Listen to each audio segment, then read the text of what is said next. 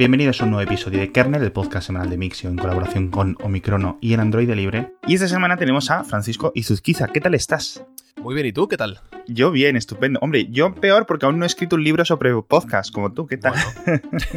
¿Qué tal la experiencia con tu libro? Bueno, antes de nada, encantado de estar hoy aquí contigo. Eh, la experiencia muy bien, ha sido bastante rápido porque se lo escribí en apenas tres meses. También es cierto que, mucho contenido es la adaptación del podcast que ya existía, pero ha sido todo tan rápido que, lo he tenido que digerir eh, a toda velocidad. Pero ha sido muy bonito, muy bonito, una experiencia. Y lo que queda, espero, preciosa, la verdad. Bueno, el, libro se titula Cuaderno de Podcasting y ¿está enfocado a la gente que trabaja en podcast o está enfocado a la gente también que escucha? Bueno, yo he querido enfocarlo un poquito desde el nivel, digamos, cero hasta aquella gente que ya está haciendo podcast y que quiere aprender cosas nuevas o, que quiere seguir mejorando. Eh, los primeros capítulos están dedicados a algunos ejemplos y lecciones de micrófono, de mesas de sonido, de programas para editar, de hosting, de distribución, etcétera, etcétera, para que todo aquel que se quiera acercar por primera vez tenga por lo menos una primera guía que luego, evidentemente, puede complementar con los miles y miles de tutoriales que hay en Internet. Y luego, para la gente que ya tiene su podcast, eh, hay otros eh, capítulos dedicados pues, a temas de monetización, a temas de, del futuro del podcasting, eh, que espero que pueda ayudar a la gente a, tener ideas para seguir avanzando sus proyectos. Y precisamente del futuro del podcasting es de lo que vamos a hablar, porque justo precisamente 2019 se está demostrando como el año en el que están cambiando más las cosas. Había un montón ¿Vas a decir el año del podcasting? No lo voy a decir, no lo voy a decir. Creo que he escrito dos o tres artículos desde 2015 titulados así, pero no lo voy a decir, no lo voy a decir. Esto es como el año de Linux en el escritorio, ¿no? No va a llegar. No, no creo que vaya a llegar. Eh, yo creo que se trata de, bueno, como en todos los, trabajos, ¿no? Se trata de un, de un esfuerzo continuo, de una evolución que esperamos que sea eh, pues que vaya, llegue poco a poco, que siga creciendo esto. Es verdad que habrá momentos mejores, momentos peores. 2019, como bien dices, de momento se está mostrando muy prometedor, pero no, no yo no soy partidario de pensar o de buscar el año de, el, el boom de, la burbuja de eso al final siempre trae cosas malas. Exacto, al final lo hemos visto, 2016, 2017, 18 y ahora en el 19 todos han podido considerar como la cima y vamos viendo cómo pues esto sigue creciendo, pero sobre todo más que crecer, sigue mutando, sigue cambiando. Y precisamente es un montón de los cambios que están llegando ahora van hacia esta disrupción, es decir, el mercado del podcasting ha sido casi el mismo durante 15, 20 años, vamos a decir, ¿no? Y ahora está empezando a cambiar. Y dos de los grandes cambios, uno ha tenido lugar aquí en España, con el tema de Evox Originals, que vamos a comentarlo, y otro está cogiendo un poco más de aire a nivel mundial, porque lo está haciendo una compañía que se llama Luminary, que ha conseguido como 100 millones de dólares de inversión para manejar esto. Y dices, mm, siempre que los inversores de capital riesgo se meten tanto, o con tanto ímpetu, con 100 millones de dólares de ímpetu, malo, malo. O sea, por una parte dice la gente, ay, bueno, no sé qué, dinero, el podcasting atrae dinero, pero no sé si fiarme yo, ¿eh? Bueno, de hecho han empezado con mal pie dentro del sector. Eh, yo soy partidario de que aquí hay unas, en el caso del podcasting, hay unas eh, reglas mínimas que todo el mundo debería seguir y se trata en buena parte de actuar con, buena fe, ¿no?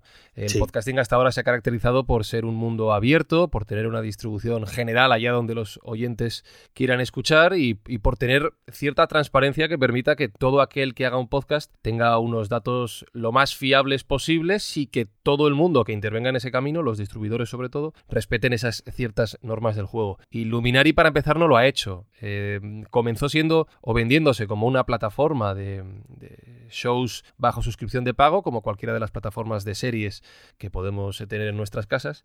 Y de repente la primera sorpresa la dio cuando se descubrió que en su catálogo público, digamos, estaban recogidos pues todos los podcasts que podemos encontrar en un, en un Apple Podcast o en un Google Podcast. ¿no? De hecho, eh, parece ser que han cogido la base de datos de, Apple. El eh, primer problema que ya plantea es si es, bueno, no, no legal, porque no creo que haya problema, pero lícito el utilizar podcasts que son gratuitos para tratar de conseguir clientes para llevarlos después a tu propio servicio de pago sin compartir esos ingresos con, con la gente de la que, entre comillas, te estás aprovechando. Pero luego, como bien sabes, ha habido otros problemas de, índole técnica, de, establecimiento de proxies que distorsionan las estadísticas al, hosting final de cada uno de esos podcasts gratuitos, que no han eh, permitido en ningún momento el estar incluidos en Luminary, eh, temas eh, de eliminación de enlaces en las notas de los episodios que al final llevan a que muchos de esos podcasters puedan obtener ingresos mediante plataformas de monetización de terceros, etcétera, etcétera. Entonces, bueno, ¿mola que se meta dinero en el sector? Mola. Pues, hombre, yo creo que sí, ¿no? Eh, ¿Mola que se haga de esta manera? En mi opinión, no. Si no se respetan esas, esas reglas básicas, entonces tenemos un pequeño problema. Y afortunadamente hasta ahora el podcasting, salvo pequeñas excepciones, ha tenido la suerte de que se han respetado estas normas y todo más o menos ha transcurrido bien y yo espero que siga siendo así. Sí, porque el mercado del podcasting se basa como en unos estándares eh, y en unos eh, acuerdos eh, o tácitos, yo diría, es decir, no están escritas en ningún sitio, no hay unas normas, no hay una constitución, por decirlo así, pero entre todo tiene que ser interoperable. Los clientes tienen que respetar, digamos, tanto los gustos de los oyentes como las necesidades de que cada uno pueda publicar en donde sea y distribuir de la forma que sea. Esto está bien para los podcasts que son públicos y que son tradicionales, ¿no? Lo normal, el, los que, el que está escuchando la gente ahora, los tuyos, los de todo el mundo. Pero eh, nos encontramos luego pues, con aplicaciones como Luminary que se meten entre medias, que hacen el típico, lo que se conoce ¿no? como realojamiento de los archivos, que no son los únicos que lo hacen, Spotify también lo hace, por ejemplo. Y Spotify no le ha caído mucha tabarra porque, bueno, claro, no sé, es Spotify, se supone que iba a tener como mucha audiencia. Vamos a hablar de este tema luego, sí. Pero sí es cierto, es decir, más o menos estaba todo el mundo respetando todo. Todo dirigido desde siempre por Apple entre comillas. Es decir, Apple era el mercado tan grande, con lo cual, bueno, iban marcando un poco la, con la batuta, ¿no? Entonces, yo no tengo ningún problema, por ejemplo, con el tema de los podcasts eh, exclusivos de una plataforma, porque me parece una, no solo lícito o una cosa normal, es decir, tú haces tu audio y lo publicas donde tú quieres, y si no lo publicas de una forma exclusiva, por ejemplo, a través de normas técnicas, deberías de poder hacerlo restringiendo a través de los robots.txt, es decir, yo quiero que en un robots.txt no salgan Pocketcast, porque me llevo fatal con los creadores de Pocketcast, por ejemplo, imagínate, ¿sabes? que se han matado a mi familia, ¿no? pues cualquier cosa. Yo debería de poder hacerlo a través de los robots XT y todo el mundo debería de respetar esta tecnología o esta especie de estándar en el que yo decido dónde va mi contenido y dónde puede aparecer. Claro, los oyentes también pueden decir, oye, si esto es exclusivo de esta plataforma, a mí esto me puede costar el tener dos o tres aplicaciones instaladas o el tener que recordarme o el que no me guste o el que me guste más otra, lo que sea, ¿no? Pero más allá de ese problema, yo los podcasts exclusivos, no solo los de Luminari, que los de Luminari son exclusivos y además de pago, como lo que dices tú, pero sí exclusivos, por ejemplo, gratuitos, como los de Evox Originals. ¿Tú qué opinión tienes? Porque a mí me parecen. Yo soy de la opinión que, de que mientras se respeten estas normas eh, tácitas que hemos dicho, estas reglas no escritas, eh, entre comillas, todo vale. Es decir, si tú quieres ofrecer un producto de pago en un sector que hasta ahora no estaba acostumbrado a ello, como es el del audio, como es el de los podcasts, pues adelante, ningún problema. Eh, vuelvo a remitir ejemplos que ya manejamos todos en nuestro día a día. En audio, quizá no es tan común el de los audiolibros, que todavía no, no está muy, muy extendido, pero desde luego en Estados Unidos, por ejemplo, tiene muchísima base. Pero sí el de la música. Eh, la música eh, es de pago, nadie lo duda. Bueno, se cuando había un, una gran eh, cifra de pirateo, ¿no? Pero la música es de pago, nadie lo duda.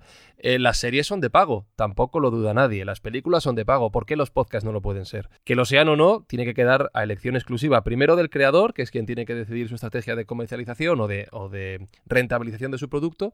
Y segundo, evidentemente, a criterio del cliente, que es el que decide si le interesa o no pagar por este, por este contenido, ¿no? Por lo tanto, yo creo que no hay ningún problema. Y ya a partir de ahí, que cada uno juegue las cartas como quiera. Que quieres poner un paywall como Luminary, cobrar 8 dólares al mes y dar acceso libre a todo tu contenido, fabuloso. ¿Que quieres eh, hablar con podcasters para que se sumen a tu eh, aplicación, a tu web y hacerlos exclusivos de tu plataforma, como es el caso de Evox Originals? Fabuloso también. Todo, para, en mi opinión, todo está permitido. Que tú quieres ser un podcaster independiente bajo un eh, muro de pago de nuevo, como puede ser el caso de, Pepe Rodríguez, y ya está. Y, y, el que quiera suscribirse bien y el que no, pues, pues nada, chico, pues ya nos escucharemos en otro lado. Muy bien también. Mientras se respeten esas normas, en mi opinión, todo vale y todo es igual para los puristas del mundillo. Para mí todo es igual de podcast. Ya nos metemos en, una en un debate filosófico barra técnico que a lo mejor no nos lleva a ningún lado, ¿no? Pero para mí todo es lo mismo. Eh, se trata de producir un, programa de audio y buscarte la vida con él como mejor puedas. Si lo consigues, enhorabuena. Sí, además yo escucha o leía el otro día a John Gruber, que es además uno de los, eh, además de bloggers más veteranos, inventor de Markdown, inventor de un montón de cosas,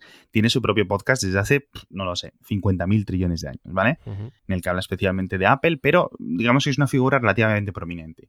Y a todo esto de Luminari, él decía, dice, hombre, todos los podcasts son programas, pero no todos los programas son podcasts. Es decir, lo que hay en Evox Originals es realmente un podcast, si no puedo coger el RSS yo y llevármelo a la aplicación que yo quiera, al cliente que yo quiera a través de un XML, no sé qué.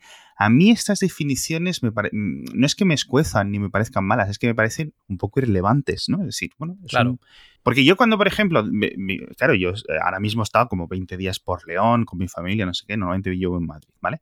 Y, oye, tú saben que trabajo en la vanguardia, pero mi trabajo mm, de más horas es hacer los programas de los podcasts. Pero yo no les digo que hago podcast, porque me evito tener que explicar lo que es un podcast. digo, yo hago un programa, ya está. Hago o hago varios programas. Y la gente los escucha, yo pongo unos patrocinadores y ya está. Ese modelo lo entienden, porque conocen el modelo de Antena 3, que es la televisión normal de todos los últimos 60 años, ¿no? Entonces, eso lo entiendo. Yo hago un programa de radio, un programa como, ya está, y se emite a través de Internet. No explico más. Y, no, y yo a mí el tema del podcast, pues lo puedo entender a la gente que lo defienda, pero a mí es que me resbala, de verdad. Sí, sí, yo fíjate que es una de las primeras cosas que, pongo en el libro, ¿no? Eh, el, editor Íñigo Gil, eh, una de las cosas que me dijo es, oye, ¿por qué no haces un episodio dedicado a qué es un podcast? Y digo, bueno, pues la vamos a liar, porque, porque dentro del mundillo no todo el mundo va a estar de acuerdo. Y estoy de acuerdo contigo en que creo que es bastante irrelevante, pero eh, bueno, para nosotros, para los que estamos dentro del mundo y nos gusta compartir unas cañas y, debatir y filosofar sobre el sector, está muy bien.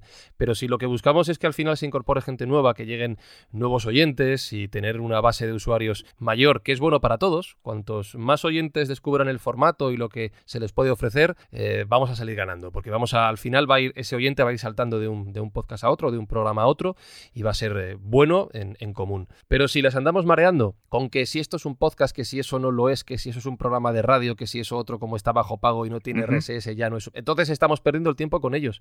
Hay que hacer una propuesta de valor, ¿no? Como dicen en los, en los sectores económicos o de, marketing. Eh, Luminari, ¿qué propuesta de valor tiene? Mira, aquí tienes una serie de programas de audio eh, con una producción brutal, mm, pagas X euros al mes y es como un Netflix pero en audio. Ya está, ya está. La gente lo entiende, punto. ¿Qué más da lo que sea? ¿Qué más da que sea un podcast o no? Eh, ¿Qué más da que, que el número uno, en, en mi opinión, que el número uno en los listados de podcasting sea un programa de radio de tal o cual cadena que luego se reempaqueta y se cuelga. ¿Qué más da? Mientras la gente lo escuche y pueda disfrutar de ello, es igual, de válido, vamos, perfectamente. El resto de, discusiones más filosóficas yo creo que está bien para nosotros, pero no lo podemos proyectar hacia afuera porque entonces estamos liando a la gente. Y antes de seguir con este tema de las discusiones filosóficas, vamos a hablar del patrocinador de, esta semana, que es la gente de soyo.com. Y estos no te van a ayudar a ser podcaster como tu libro, pero sí te van a ayudar a ser un gran programador, incluso aunque ahora mismo no sepas nada. Entras en soyo.com, xojo.com, te descargas el programa, el IDE, y puedes empezar a construir tus aplicaciones tanto para Mac como para Windows, para Linux, para iOS, es decir, para el iPhone y para el iPad, en cuestión de segundos. Puedes ir viendo cómo tu aplicación empieza a crecer. Aquí arrastro no sé qué, y aquí arrastro un formulario, y aquí una lista de productos, no sé qué. Todo, ya digo, súper, súper fácil. Videotutoriales en español, constantemente actualizados, es una maravilla. Así que ya sabes, pásate por el enlace que dejo en las notas del episodio para aprender mucho, mucho, mucho más. Y volviendo a lo que decías, yo creo que esto acabará con algún tipo de evolución de la tele. En la tele, igual de que tú en la televisión, tienes diferentes formatos, ¿no? No todos los programas, todos los programas son programas, pero no todos los programas son series, reality shows, programas de concurso, etc. Es decir, dentro de cada hora de cada de la televisión hay diferentes cosas yo creo que no se le puede pretender que todo sea lo mismo. El tema de la radio es súper curioso porque en Estados Unidos está la NPR, está un montón de cosas que siempre han sido muy prominentes, pero siempre ha habido mucha más variedad. En España, ahora ya un poco menos, el tema de la radio, y ya no, no, quiero hablar de México, primero porque lo desconozco un poco mucho más, pero la diferencia es absurda, es decir, lo que tienen en México, la propia idiosincrasia de lo que es la radio mexicana, etcétera, es muy concreta y muy de allí. Y aquí en España, cuando alguien abría el programa de podcast en un iPhone o un iPod Touch hace 10 años, se encontraba con una cosa eh, súper rara, que era un montón de radio que decías tú, lo que dices tú, reempaquetada y puesta ahí. Había muy poquitos creadores, algo específicos de podcast, ¿no? Algo que, por ejemplo, en Estados Unidos pues sí existía. ¿Tú a qué crees que se debe esto? Bueno, yo creo que poco a poco, como tú bien decías antes, el, sector del podcasting lleva existiendo 20 años. Em, y tienen que ocurrir muchas cosas para que un sector despegue. Eh, en, el caso del, podcasting, evidentemente, primero, como bien dices, fue, fue la radio la que copó el, formato de cara al público, vuelvo siempre a hablar de cara al público, de esos rankings de los más escuchados, y poco a poco ha habido gente que se ha ido dando cuenta por una cuestión, yo creo, natural, de, oye, esto es un formato que yo veo que tiene ciertas características diferentes a la radio tradicional y que no todo lo que funciona en radio funciona en podcast y viceversa, ¿no? Es decir, claro. Em, esto lo hablaba con, por ejemplo, con Iker Jiménez, ¿no? Eh, hicieron, me contaba que hicieron una encuesta en la cadena SER en Antena y preguntaban eh, qué programa de la SER escuchas eh, en podcast y que esperaban que alguno de los programas más famosos, no dijo nombres, pero bueno, yo entiendo que se refería al Hoy por Hoy, al Carrusel Deportivo, La Ventana, etcétera, etcétera, que alguno de esos saliera como más escuchado y en su momento salió Milenio 3 cosa que en la SER no se esperaban. Ya podemos pasar a analizar por qué Milenio 3 se escucha más en podcast que, que en radio y por qué, en, bueno, hay otros programas que no funcionan tan bien. Hay una serie de, características claras, como puede ser la temporalidad, el horario en el que se emitía Milenio 3 y que había mucha gente que lo quería escuchar cuando quisiera, etcétera, etcétera. Entonces, a partir de ahí, yo creo que hay gente, es mi caso, básicamente, que se va dando cuenta, que dice, oye, a mí el podcasting me ofrece tanto escuchar como hablar de temas que en la radio no se están tocando. A lo mejor aquí tenemos una nueva oportunidad oportunidad de hacer algo distinto. Ah, si tú miras los rankings ahora de los programas más escuchados en formato podcast, me quedo en España simplemente, ya te encuentras con, con excepciones que no vas a encontrar en la radio, ¿no? Estoy pensando en Santi Camacho, por ejemplo, con Días Extraños. Estoy pensando en eh, Molo Cebrián con Entiende tu Mente y en muchos otros, eh, que son formatos de audio espectaculares, muy bien hechos, muy bien pensados, muy bien desarrollados, que yo no sé si tendrían cabida en la radio. Ellos se dieron cuenta de, esta diferencia y lo están aprovechando. Yo creo que es tan sencillo como eso. Luego, evidentemente, de pensarlo hacerlo hay un trecho muy largo y muy difícil, pero ellos lo han hecho muy bien.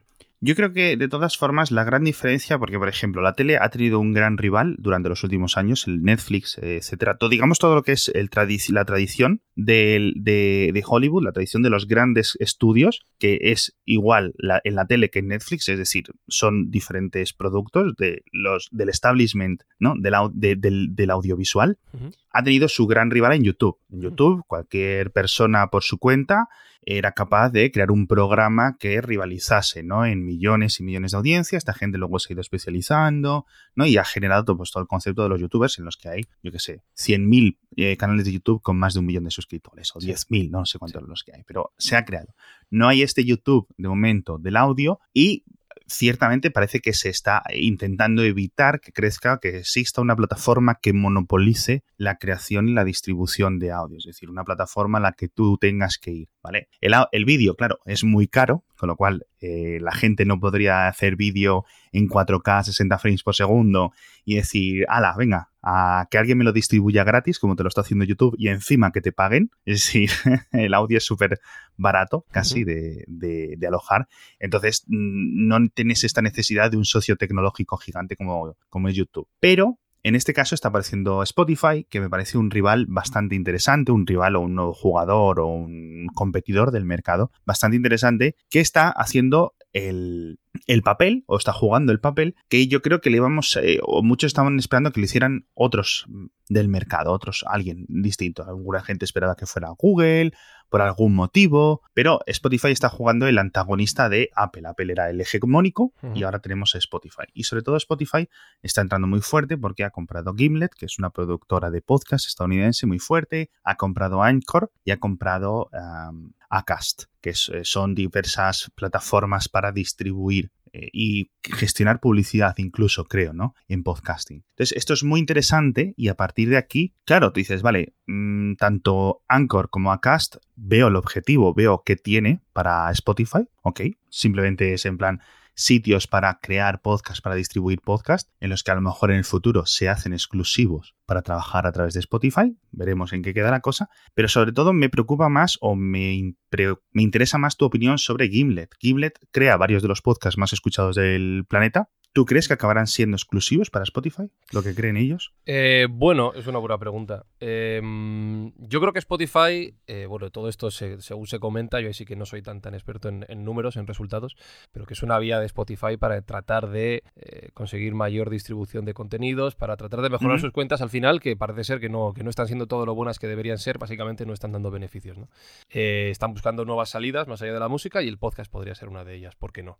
podrían ser los shows de Gimlet exclusivos exclusivos en Spotify? Pues no lo sé, porque al final vuelvo a lo mismo de antes. Tú tienes varias opciones con las que jugar con estas cartas, ¿no? Quiero decir, eh, a lo mejor eh, mediante esos shows de Gimlet que están muy bien distribuidos en otras plataformas, como puede ser Apple, puedes utilizarlo como un caballo de Troya, ¿no? Eh, se me ocurren varias estrategias, desde simplemente poner una cuñita al principio diciendo que esto se escucha mejor o antes o entero o lo que tú quieras en, Spotify, a, mm, bueno, un poco la estrategia que sigue, que sigue Evox con los Evox Originals. Tú lo buscas en otra plataforma, lo encuentras, pero cuando le das al play simplemente te dice que te vayas a Evox a escucharlo porque no está disponible ahí, ¿no?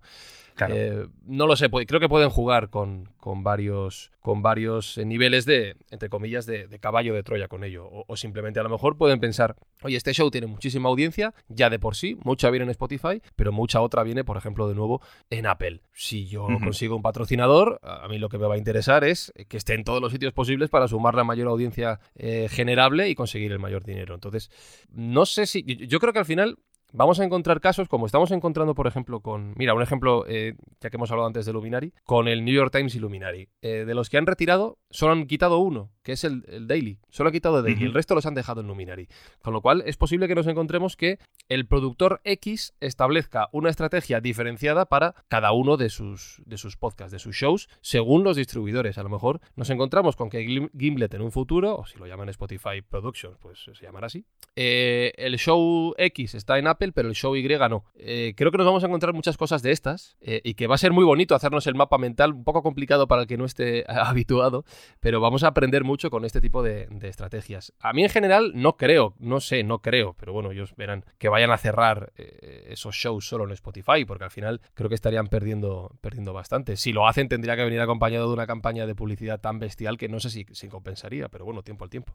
Sí, la verdad es que es complicado. Yo lo veo como un futuro posible que se copie la estrategia de los estratos de la distribución de películas. Es decir, tú tienes una película, primero vas a todo el mundo que esté dispuesto a pagar por ir al cine, por la película, y les cobras. Luego la sacas a la venta, eh, tradicionalmente el VHS, el DVD, al Blu-ray, etcétera, que esto ya se ha venido un poco a menos, unos meses después, ¿vale? Unos meses después se la vendes a otro tipo de personas o incluso a gente que ya la ha visto en el cine. Eh, y luego en el futuro, un poco más tarde, le dices, bueno, pues ahora se las voy a dar de gratis a través de la televisión, pero con publicidad. Yo creo que en los podcasts algunos pueden seguir esta estrategia. Vamos a cobrar a tope porque no quiera o no pueda esperarse por escucharlo, ¿vale? O quiera hacerlo de forma exclusiva eh, en, el día 1 y el resto, como no vamos a llegar, es decir, hay un límite de personas que están dispuestos a pagar por ese contenido, bueno, pues se lo daremos gratis en el futuro, como no tanto como en medida de castigo, sino como medida de recompensa a los que han pagado por el programa. Sí, sí, sí. Pero se lo vamos a dar con anuncios, con lo cual lo monetizamos. Claro, pero fíjate que esta estrategia, eh, esto que has comentado de la tele, que es verdad que era el, el esquema habitual hace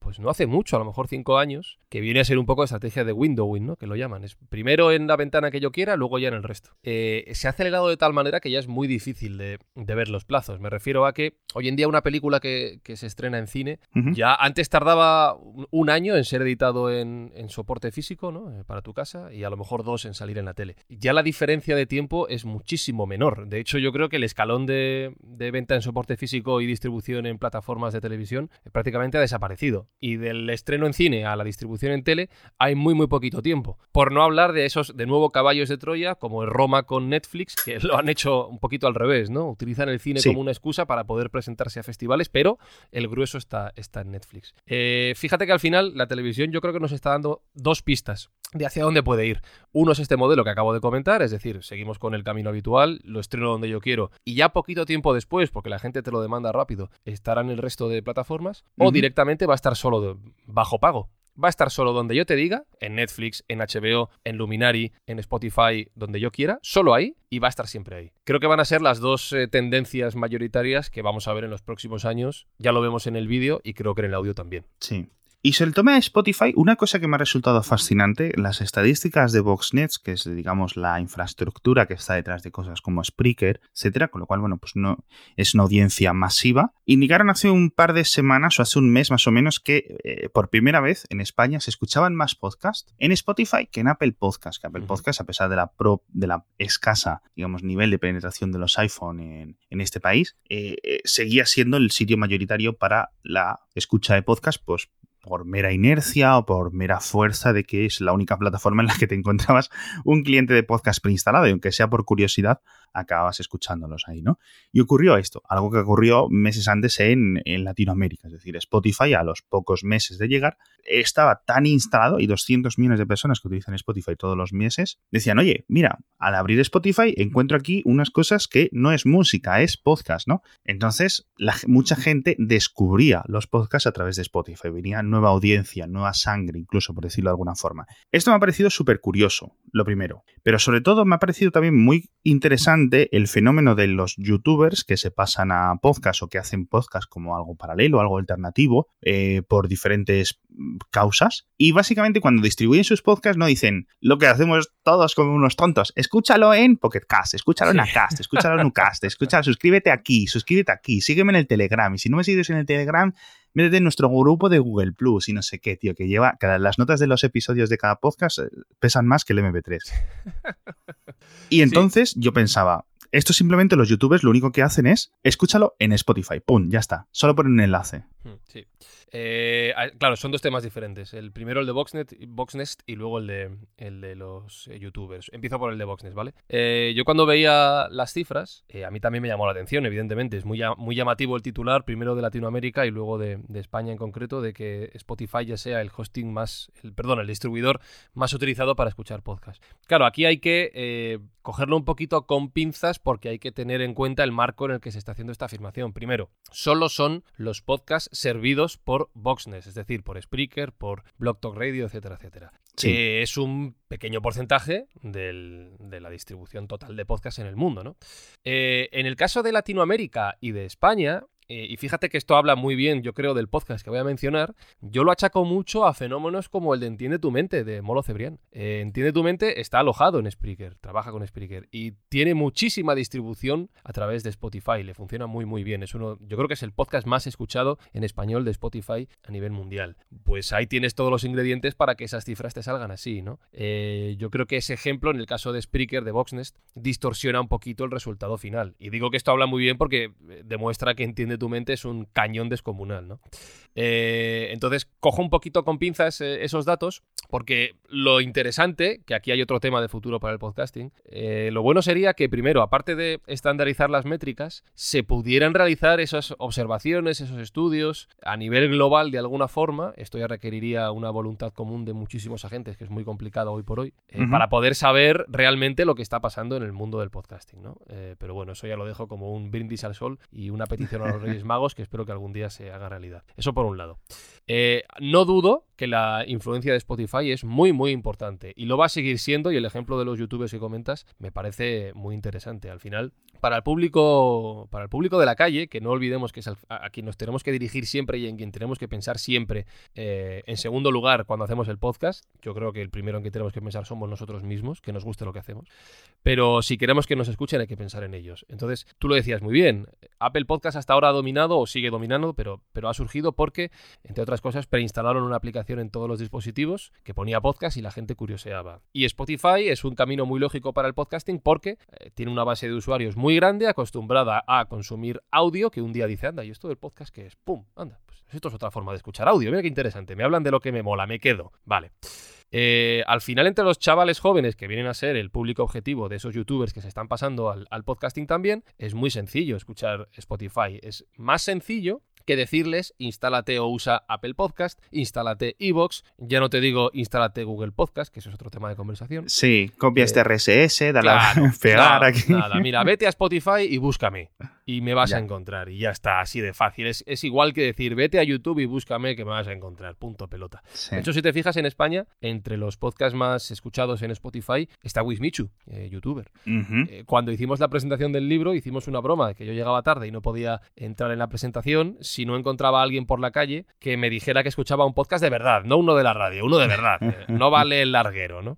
Y me encontré con un grupo de chavales y uno de ellos me dijo que escuchaba a Wismichu. Digo, pues mira, efectivamente creo que es una es una punta de lanza para el podcasting muy interesante. Si luego ellos empiezan a curiosear y con el tiempo, sobre todo con el paso de los años, descubren otras cosas, pues de nuevo digo que será, que será bueno para todos. Pero sí, eh, yo creo que, repito lo que he dicho antes, pero también eh, aplicado a, la distribución. Eh, en, vídeo existe YouTube y ocupa el, no sé, 99% de tráfico de vídeo a nivel mundial. No tengo ni idea, no sé cifras, pero me puedo imaginar que no está lejos. En podcasting no ocurre. En Estados Unidos Apple Podcast se calcula que se lleva al 60-70% del mercado, pero no hay un, dominador claro y, muy bien sostenido como es YouTube. La pregunta que yo lanzo al aire es si esto no, si el tener un dominador claro no sería bueno. No sé si para el podcasting, pero desde luego sí para distribuir lo que es, para dar a conocer lo que es el podcast, ¿no? El decir, mira, tú te vas a Spotify, a Apple, a quien quiera que salga mañana, y ahí tienes programas, ya está, no te complicas más la vida. Eh, porque eh, ¿a cuántas personas le hemos tenido que decir, por ejemplo, esto del, instálate iVoox? ¿Y, ¿Y eso de iVoox qué es? Pues es, mira, esto es ¿A cuántos nos ha pasado? Yo creo que a todos, ¿no? Si hubiera un camino más sencillo, creo que sería más fácil para contar lo que hacemos. Sí, yo creo que tiene su problema, o como obviamente conoces, que haya una plataforma única de Claro, claro, por eso, por eso digo que no sé si sería bueno para el podcasting, para los podcasters, pero sí sería para dar a conocer nuestro producto. Exacto. Yo creo que Spotify, que quede como algo principal, algo grande, algo obvio, es decir, como para traer gente que no sepa lo que es un podcast, está bien como para tener la alternativa. ¿Dónde, qué, tienes, ¿Qué tienes instalado en tu móvil? Spotify. Búscame en Spotify. Y yo voy a estar allí. Si es cierto de todas formas que una vez que entras en Spotify, o que unas cifras, creo que las últimas cifras del programa creo que pone que hay como unos mil suscriptores en Spotify o algo así, y luego debajo te ponen las oyentes, y los oyentes son como 60, 70 por episodio, es decir, ¿cómo es posible esta...? Es decir, les pasa lo mismo a los youtubers, los youtubers pueden tener un millón de suscriptores y sus vídeos los ven 70.000 personas constantemente, ¿no? 70.000 reproducciones, 80.000 reproducciones, 100.000 reproducciones, es decir, la gente se suscribe a cosas que no significa que luego vean todo, ¿no? Eso es, es, algo, es algo curioso. De todas formas, dime. No, iba a decir, a mí, a mí me pasa, yo tengo un montón de... Yo estoy suscrito a mogollón de podcast y no quiere decir que escuche todos, claro. Y el último caso de Spotify que me parece súper curioso es que en vez de suscribir, pone seguir. Que parece un cambio tonto, pero a mí me parece muy, muy, muy, muy significativo. Sí, hace poco hubo, un artículo que hablaba sobre eso, ¿no? Ya no recuerdo quién era, que, planteaba si suscribir es una palabra que sugiere eh, a través de, plataformas de pago el hecho de tener que pagar por contenidos y puede despistar a la gente, ¿no? Seguir, bueno, es más de red social, ¿no? Eh, sí. Parece gratis. Sí, yo, es, un buen debate, la verdad, si habría que cambiar esa palabra o no.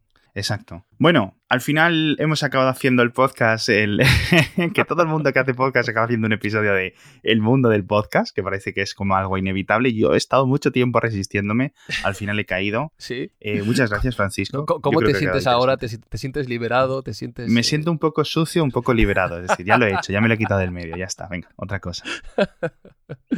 Pues no, oye, gracias a ti, Alex, por, por este ratito que me lo he pasado muy bien. Me ha resultado muy interesante. Espero que a tus oyentes también. Sí, yo espero que, hombre, es un poco del mundillo, pero yo creo que les va a venir bien como, oye, aviso, alerta, eh, para estar al tanto de cómo está cambiando debajo de sus pies o debajo de los dedos que tocan el smartphone el mercado de lo que muchos de los oyentes dedican tantas y tantas horas cada semana, que es escuchar podcast para que se sepan lo que viene pues en 2020, 2021, cuando, y que no les pille desprevenidos. ¿Cómo? ¿Este podcast ahora hay que pagarlo? No, no, no. y además eh, eh, estoy seguro de que, de que ocurre muchas veces, muchos de tus oyentes a través de, del trabajo que tú haces, habrán pensado o estarán pensando o pensarán o lo habrán hecho ya, el iniciar su propio podcast. Así que al final, claro. Eh, y estoy seguro de que te va a llegar más de un mensaje diciendo, oye, que, a mí me ha servido escuchar Mixio para esto. Sí, sí.